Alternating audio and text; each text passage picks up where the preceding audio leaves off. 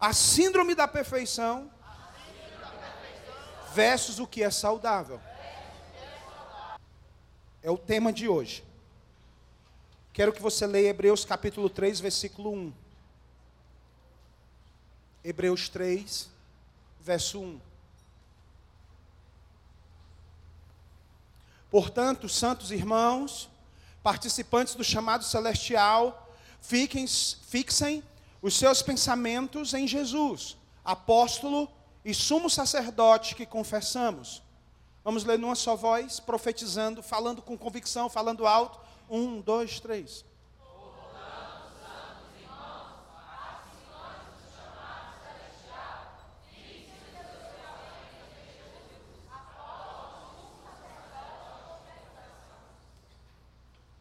Não existem igrejas perfeitas, mas existem igrejas saudáveis. Não existem casamentos perfeitos, mas existem casamentos saudáveis. Não existem relacionamentos perfeitos, mas existem relacionamentos saudáveis. Procurando o significado de perfeição, provavelmente nós encontraremos a seguinte definição: o mais alto nível de uma escala de valores, sem defeitos ou falhas. É a definição de perfeição. Sem defeitos, sem falhas. E ao mesmo tempo, procurando uma definição de saudável, encontraremos que tem ou revela saúde física, mental, espiritual. O que é útil e benéfico. O que faz bem. Então, nós vemos aqui duas coisas diferentes: perfeição e o que é saudável. Se nós procurarmos em Gênesis 17, 1, Gênesis 17, 1, o Senhor, ele vai falar algo interessante para Abrão, ainda o homem Abrão. Lá no versículo 1 ele vai dizer assim: Sendo, pois, Abrão de idade de 99 anos, apareceu o Senhor a Abrão e disse-lhe: Eu sou o Deus Todo-Poderoso. Anda em minha presença e ser perfeito. O que Deus está exigindo de Abrão? Perfeição? Como é que Deus, sendo todo-poderoso, perfeito, porque não há sombra e nem variação de sombra nele, como Deus exigiria de um ser humano algo que esse ser humano não possa dar, retribuir.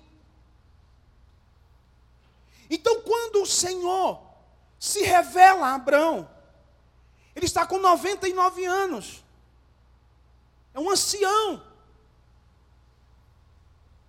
anda na minha presença, isso é perfeito. Foi o recado de Deus para Abraão. A nossa geração, ela tem confundido as coisas. Então existe uma síndrome hoje espalhada no mundo. As pessoas elas não querem fazer. As pessoas estão com medo de fazer determinadas coisas porque elas dizem assim: eu não sou capaz de fazer. Eu não vou conseguir fazer. Eu não estou apto para fazer. E são muitas as desculpas que são apresentadas paralisando vidas. Pessoas estão estagnadas, porque não acreditam que podem, de maneira saudável, viver uma vida digna, uma vida boa, uma vida salutar. As pessoas elas estão focadas na perfeição, e isso não está fora do contexto de liderança, e isso não está fora do contexto igreja. Grandes empresas no mundo hoje, para contratar alguém, exige um currículo quase que inatingível. Adolescentes estão se matando antes do tempo. E quando eu digo antes do tempo, é do tempo de chegar à idade de velhice e cumprir os dias na sua terra. De cumprir os dias na terra. Porque as escolas, nessa coisa de passar no Enem, estão matando os nossos adolescentes, exigindo e dizendo para eles: se você quer ser bem sucedido, você tem que passar em medicina, engenharia, direito. E a pessoa nem tem vocação para isso. Tudo que ela queria ser era goleiro de futebol. Mas nós não estamos dando ouvido à vocação das pessoas. Aqui na nossa cidade, se você não sabe, um garoto, um rapaz, passou no Enem para medicina. Ao chegar em casa, jogou a aprovação no colo do pai entrou no quarto, quando voltou, deu um salto da varanda, pulando de um prédio de vinte e tantos andares, suicidou-se. Misericórdia, Senhor. Mas essa é a geração da perfeição. Pastores estão se matando Pastores estão desistindo do ministério, porque as ovelhas estão escalpelando os seus líderes, os seus pastores. Mas você tem que me visitar. Eu não gostei muito da sua mensagem. Mude de sapato. Troque a blusa. O penteado. Tem que ser mais moderno. A igreja é assim, a igreja assada, a igreja cozida. E há uma onda de lideranças morrendo. Porque igrejas estão exigindo a partir das suas ovelhas, dos seus membros, aquilo que eles estão longe de ser e fazer. E nós precisamos dizer não a isso. Porque eu entendo que não foi isso que o Senhor pediu de Abraão. Mas o Senhor pediu o que então de Abraão? Ande comigo. Observe mais uma vez o versículo. E disse-lhe: Eu sou o Deus Todo-Poderoso. Anda em minha presença. Eu entendo, amados, isso aqui para mim está muito claro. Antes de Deus dizer algo relacionado à perfeição, o Senhor está dizendo isso aqui para Abraão: anda na minha presença. Eu entendo com isso aqui que o Senhor está convidando Abraão a caminhar com ele, a ser amigo dele, a se relacionar com ele. Não exige perfeição, se não caminharmos alinhados com Deus.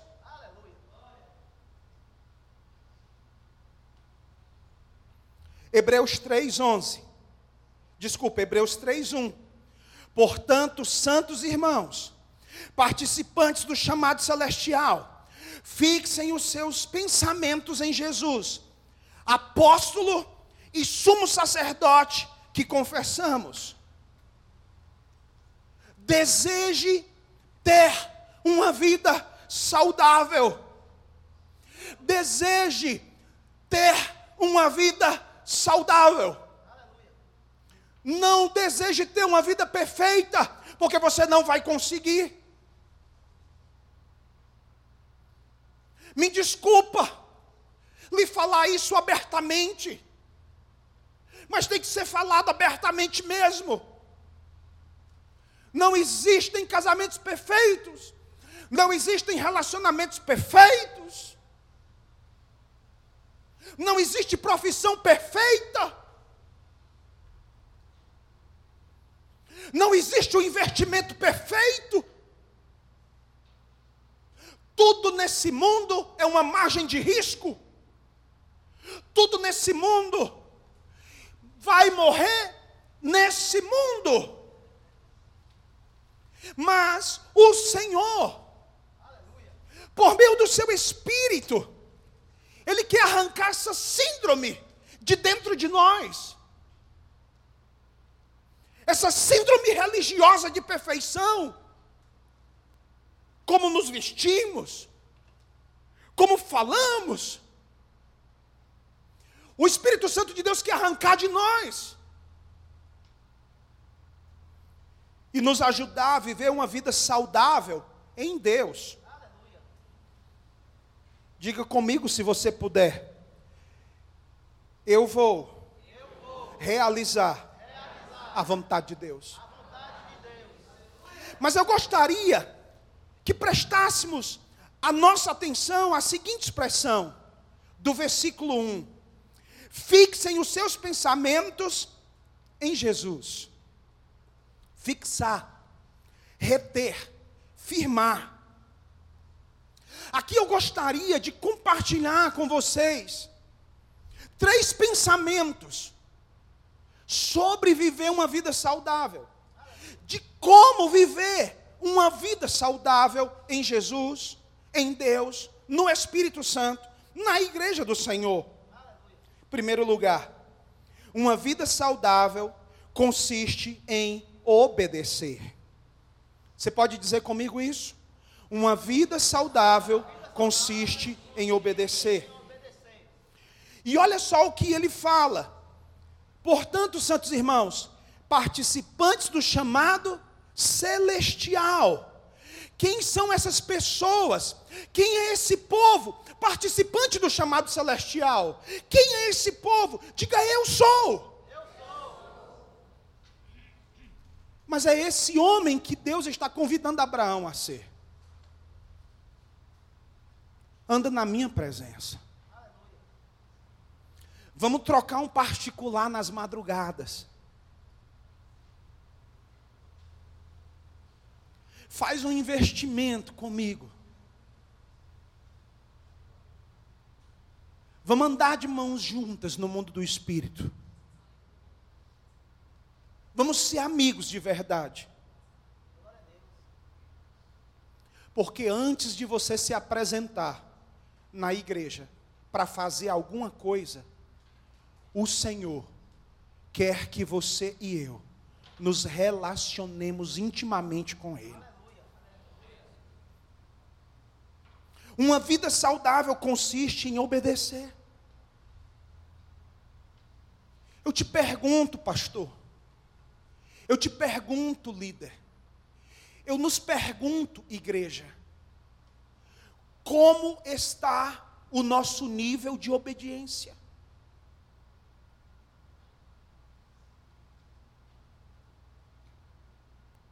De verdade estamos prontos para dar a nossa vida em prol do reino de Deus? Ou o medo, as pestes, as amizades vão nos afastar do caminho, das promessas que Deus tem para nós. O Senhor, antes de qualquer coisa, Ele está dizendo para você: você só vai conseguir esse nível de obediência se você andar com Ele. Você pode dizer isso comigo? Eu só vou conseguir, só vou níveis de obediência se eu andar com Ele. E o que é andar com Deus? Andar com Deus é ser amigo de Deus. Andar com Deus não é carregar fardo. Andar com Deus não é carregar peso. Ei, irmão, ei, irmã, deixa eu te dizer algo. Se você está vindo para o culto e nada está acontecendo na sua vida, está faltando obediência, está faltando relacionamento com Deus no secreto. Não é culto, não é congresso não é conferência que vai mudar a sua vida. O que vai mudar a sua vida é se você andar na presença de Deus em relacionamento com Ele. Quanto tempo do seu dia, meu irmão, você está dedicando ao Deus que você serve? Nós chegamos na igreja preocupados com a hora de ir embora já não queremos mais, já não temos mais sede por um avivamento de águas limpas. Lógico, decência e ordem.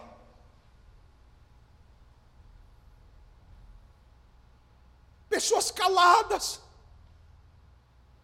Não existe uma palavra profética. Não existem homens e mulheres intrépidos Oh, meu Deus, tenha misericórdia dessa igreja, dessa geração. Precisamos entender isso. Deus não está pedindo que você coloque aqui a capa do super-homem, da super-mulher. Seja perfeito, ande na terra e não peque seja perfeito. Você está proibido de errar. Você acha que Deus ia pedir isso de você? Exigir isso de você? Deus está dando o mesmo recado. Eu creio, eu penso nisso, eu acredito nisso que o mesmo recado que Deus deu para Abraão, Ele está dando para a sua igreja, para a correção e amor dessa igreja. Deus não está pedindo de nós perfeição, Deus está pedindo de nós que nós andemos na presença dEle. E andar na presença de Deus não precisa de mais nada a não ser de Deus, do próprio Deus. A igreja está rejeitando Deus. A igreja tem rejeitado o Espírito Santo. A igreja tem rejeitado a verdade, os princípios. Como assim? Sim, observe. Observe como a igreja se comporta nos dias de hoje. Por que, que tantos pastores estão morrendo e desistindo da fé cristã? Porque estamos desalinhados. E nós precisamos nos voltar, nós precisamos nos voltar para a palavra, para os princípios, para a essência. Nós precisamos entender que praticar justiça é obedecer. Observe a história de Noé. Noé, diz a Bíblia, era um homem justo, íntegro e bom, porque andava na presença de Deus. Observe a história de Enoque que foi trasladado, porque andava com Deus. Elias foi arrebatado, porque andava com Deus. Estevão viu o céu se abrir, mesmo sendo apedrejado, porque andava com Deus. Segundo lugar, uma vida saudável consiste em assumir compromissos. Diga comigo, assumir compromissos. O que é que significa assumir compromisso? Diz comigo, fazer parte, integrar-se, aliar-se, servir. Tudo isso é assumir compromisso. Ei, irmão, preste atenção. Está na hora de você colocar as duas mãos nesse remo e fazer esse barco andar. E quem não quer ouvir, não será participante do chamado celestial. Porque ele diz isso aqui. No versículo 1 ele diz: Portanto, santos irmãos, participantes do chamado celestial. Quem participa do chamado celestial? Diz comigo, quem tem compromisso. E eu não estou falando do teu compromisso de acordar amanhã 5 horas e ir trabalhar e ganhar o seu dinheiro no final do mês, não. Eu não estou falando aqui do compromisso de dar um dízimo, uma oferta. Eu estou falando aqui do compromisso que tem a ver com o céu. Tem alguém entendendo isso aqui? E deixa eu te falar uma última coisa aqui. Chamado celestial é independente de lugar. Então, se você está esperando sair daqui e para algum lugar para o chamado celestial acontecer, quando você chegar lá, você vai fazer a mesma coisa. Portanto, Deus ele está estendendo a mão dele aqui.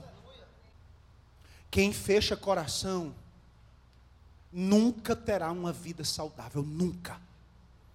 Você vai dormir e acordar pensando na pessoa que te fez mal. E por último, uma vida saudável consiste em confessar um caráter verdadeiro. Essa palavra confessar, ela tem a ver com revelar, aceitar, praticar. Agora eu queria que você colocasse para mim Provérbios 30, 12. Provérbios capítulo 30, versículo 12. Você pode ler aqui comigo? Provérbios 30, capítulo de número 30, versículo 12. Presta atenção nessa palavra, em nome de Jesus. Você pode ler comigo em alto e bom tom? Há uma geração que é pura aos seus olhos e que nunca foi lavada da sua imundície. Então o que é que acontece muito hoje? O que é que está diante de nós? Isso daqui. Uma geração que aos seus olhos é o que? Pura.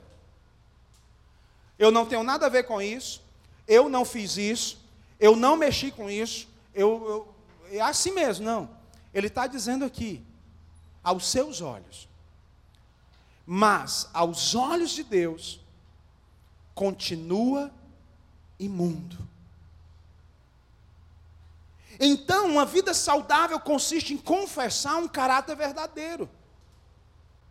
No caráter, Deus exige verdade. No casamento, Deus exige fidelidade. Nas finanças, Deus exige generosidade. No corpo de Deus, da igreja de Cristo, Deus exige pureza. E no corpo físico também Deus exige pureza. Na língua, Deus exige domínio. Diante do pecado, Deus exige arrependimento. Da igreja, Deus exige vestes de noiva. E dos membros do corpo de, de Deus, da igreja, Deus exige unidade. essas exigências. Deus quer. Perfeição? Não. Deus quer de nós, diz comigo, andar na presença